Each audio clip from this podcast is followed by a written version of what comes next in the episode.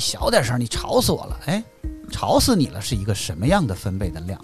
或者，哎呦，你怎么这么大声，吓我一跳，吓你一跳的声是个什么样的量？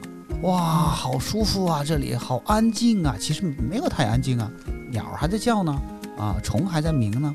那是一个什么环境，会让人产生心理上的惬意的感觉？如果听不到声音，在这个社会去生活，真的会感觉是危机四伏的。你就明明显感觉到人的命运，一家人的命运，会因为一个听障儿童或者是其他残障的儿童的到来，发生多么大的逆转？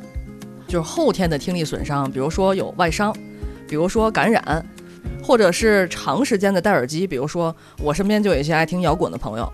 就是他长期的戴着耳机听摇滚，他就是容易，他就是听力。而且他们开的声音很大，有时候在电梯里面，你就能听见别人耳机里传出那种震耳欲聋的 声音，意识不到了，可能。对，我是陆一鸣，明天见。